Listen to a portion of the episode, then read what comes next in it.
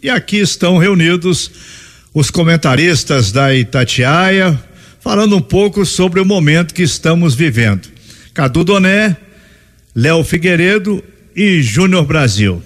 Uma, uma informação nova, um fato novo no futebol: redução de salários. Começa com você, Léo Figueiredo. Vamos lá, Emanuel. Boa noite. É, boa noite, Júnior. Boa noite, Cadu. Eu acho que o, o, a redução é devida, como você comentou há pouco, Emanuel. É muito chato falar sobre redução de salário, seja em qualquer profissão.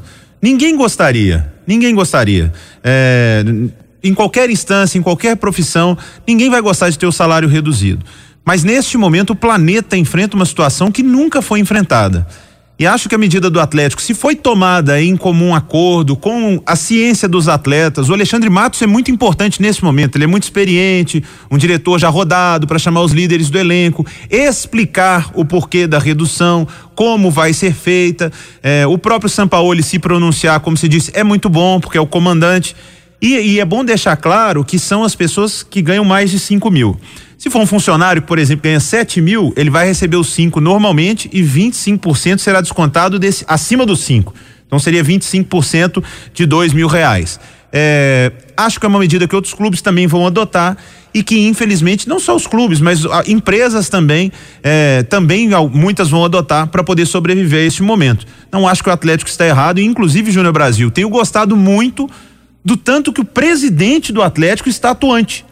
Nas redes sociais, falando com a imprensa, falando com a torcida, comunicando tudo que está acontecendo, são as lives do Atlético. Acho que o Sete Câmara está falando mais agora no coronavírus do que ele falava antes. Boa noite, Júnior. Sem dúvida. Grande abraço, Emanuel, Léo, Cadu, amigos e amigas. É um momento crítico, um momento delicado. Acredito que isso vai se tornar um efeito dominó. Acho bacana quando alguns jogadores, como na Europa, é, aconteceu isso, eles vão, vêm, se colocam, se dispõem. Espero isso aqui por parte de alguns jogadores brasileiros. E isso aí não vai ficar restrito ao Atlético, é algo que vai alastrar, não tem como, isso é uma mudança. E vou te lembrar, não é só funcionário de cinco mil reais, às vezes é um jogador que está até subindo da base, Verdade. ele ganha nessa faixa. É. Às vezes é pouquinho, ele ainda vai ter um reajuste de contrato. E eu vejo o seguinte, talvez para um cara que ganha muito, cada um gasta conforme o que ganha, mas eu vejo o seguinte, tem muito jogador aí que tranquilamente não vai nem tremer sem esses 25%. É legítimo, é direito, como você disse, trabalhador nenhum gosta, mas é um momento que todo mundo tem que entender. Eu até falei no Rádio Esportes, é, o trabalhador, no caso, o jogador de futebol, a carga horária dele está diferente. Ele não está com a mesma carga horária. Então, particularmente, especificamente nesse caso do qual a gente está falando, é mais do que aceitável o cara viver isso, porque ele não está lá entregando no CT, não está com a viagem, não está com jogos. Ou seja, ele está tendo um outro tipo de vida que todos nós estamos. Então, eu entendo que é uma coisa que deve ser bem aceita. Cadu Doné, boa noite, Cadu.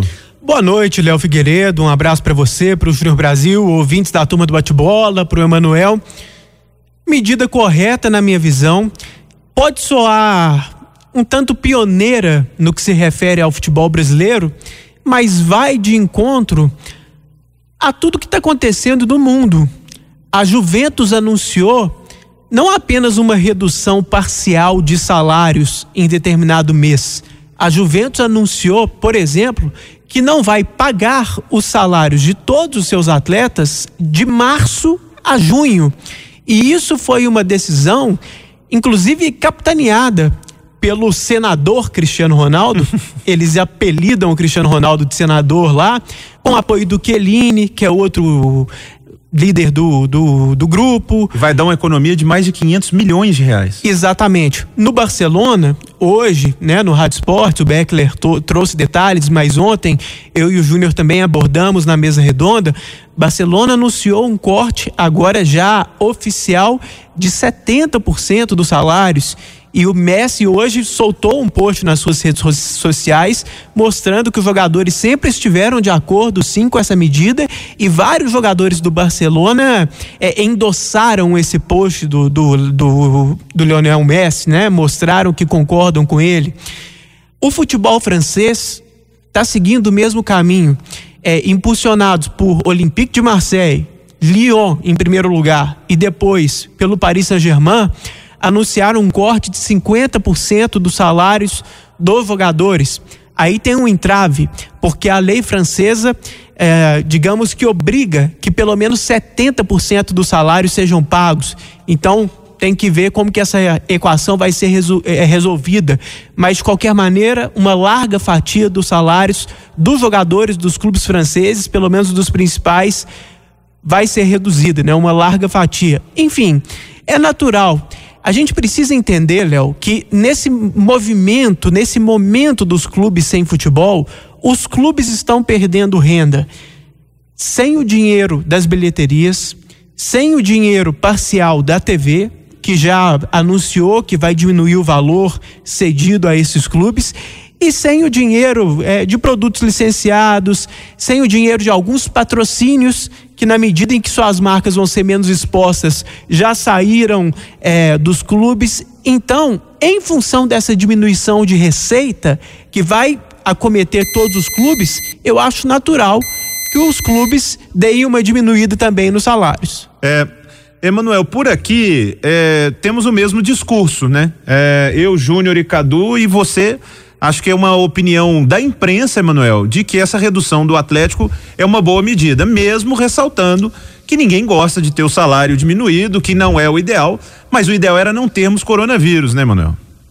É, o jogador, o funcionário, neste momento tem que ter também um lado solidário ao clube porque o clube está sendo muito atingido também financeiramente. É bola para frente até esperar o que vai acontecer na volta do futebol. Bom, mas para fechar o nosso papo aí dos comentaristas, um assunto importante hoje porque isso ficou na corda bamba durante vários meses. Vamos ter ou não vamos ter Olimpíada? Os japoneses insistindo, insistindo, chegaram a acender a tocha olímpica, fizeram é, pré-Olimpíada e agora a decisão foi tomada e já foi marcada uma nova data para o ano que vem, 2021. O interessante é que o japonês vai continuar chamando a Olimpíada de 2020 para não ter que trocar todo o material, todos os brindes, tudo aquilo que foi feito em cima de 2020. Bom, mas a data é praticamente na mesma época, daqui a um ano, e o mundo inteiro, eu tenho impressão, recebeu bem essa decisão dos japoneses e a marcação da nova data. Começa falando, Cadu. Pois é, Manuel. Cara... Só uma coisa, desculpa te interromper, só para eu já pegar aqui a nota, né, que a gente tem sobre essa mudança na Olimpíada, que as confederações e autoridades do esporte olímpico mundial receberam bem, como disse o Emanuel, é, a remarcação dos Jogos Olímpicos. É, vai começar no dia 23 de julho e terminar no dia 8 de agosto em 2021. Os Jogos Paralímpicos serão entre os dias 24 de agosto e 5 de setembro. Essa nova data cumpre a promessa do COE de que os jogos seriam realizados até o verão de 2021. O orçamento da Olimpíada é que terá que ser revisto. O contrato com algumas sedes esportivas também vai passar por negociação. Há ainda preocupação sobre como vai ficar a questão dos ingressos, a devolução de dinheiro. E o comitê organizador da Olimpíada já suspendeu 32 licitações que estavam em andamento, entre suspensões, obras, infraestrutura. Então, o Japão também quer saber quem vai pagar essa conta, Cadu. Pois é, Léo, é importante a leitura dessa nota, mas a medida que foi tomada com relação à escolha da data foi a melhor possível, né? Acho que é, o adiamento de um ano era o que todo mundo esperava. O que a gente sabe é que isso se deu, se materializou muito mais por uma pressão de todo mundo do esporte do que por uma convicção exata do presidente do COI, o Thomas Barr. O Thomas Barr, há poucos dias atrás, deu uma entrevista no New York Times, é, se mostrando completamente reticente ao adiamento da Olimpíada. Mas a gritaria foi tão grande. Os Estados Unidos, o Canadá, países muito poderosos, começaram a se manifestar de forma tão contrária ao acontecimento da Olimpíada agora que o adiamento acabou sendo inevitável. Por falar em pagar conta, Júnior Brasil, só para a gente aproveitar que estamos os quatro reunidos, quem vai pagar a conta do Cruzeiro? Porque tá todo mundo querendo pagar a conta, o clube tá devendo um tanto e tem disputa briga política, briga não, não vou colocar dessa forma porque tá tendo muito respeito por parte do Sérgio e do Emílio, mas tem uma disputa política no Cruzeiro. Tem uma disputa e também envolve a questão de data, viu, Léo? É, muita gente querendo antecipação, é, o Dalai falando que não, que tudo tem que ser dado um tempo, explicando até com relação à questão de votação eletrônica, que ele entende que o estatuto não abrange isso, é diferente de urna eletrônica, eu vi uma explicação dele a colegas, então, ou seja, a coisa vai voltando aos problemas antigos, porque tem gente que quer antecipar, tem gente que quer manter a data, já tem gente que quer jogar para frente, é, não consegue ter um diálogo cruzeiro, as partes não conseguem chegar num acordo, então isso para mim é algo inconcebível. Eu entendo, sim, é legítimo de, o direito do Sérgio Santos, mas não é possível não conseguir homens que querem o bem do Cruzeiro, eles tentarem encontrar uma alternativa com esse conselho gestor, porque tem ali é, pessoas que são influentes, empresários, torcedores, de ter um acordo, de ter um caminho do meio. Então, o Cruzeiro, mais uma vez, vai enfrentar seus problemas dividido, Léo? É, concordo com você, Júnior. Cadu? Eu também. O Cruzeiro, me parece, vive um dilema. Por um lado, acho que seria interessante a definição de um presidente, seja ele integrante do conselho gestor ou não, seja ele o Sérgio Santos Rodrigues ou qualquer outro candidato. Não sei qual que é o melhor presidente para o Cruzeiro, não tenho conhecimento suficiente para isso, mas acho que a, a, definição hierárquica, a colocação de um líder, o apontamento mais definido seria positivo para o Cruzeiro nesse momento.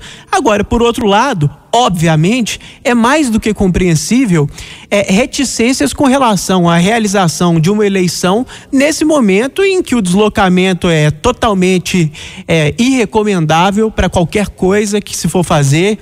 Então, o próprio processo da eleição é prejudicado com o coronavírus, não é só o ato de votar, né? É a campanha em si acaba sendo prejudicada. Então é um dilema. Acho que ia ser bom definir um presidente, mas por outro lado, esse momento, com a presença do coronavírus, torna tudo muito mais difícil, Léo. Assino embaixo, Cadu Doné. E você, Manuel? Bom, já falamos, repetimos, insistimos, parece até uma ladainha o Cruzeiro precisa primeiro resolver a sua situação política. O restante vem depois. Sem situação política, pelo menos aparentemente estável, o Cruzeiro não vai sair muito do lugar.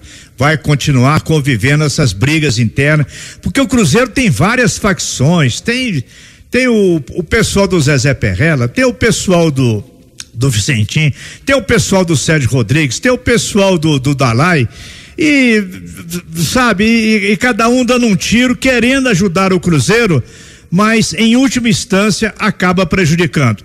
Bom,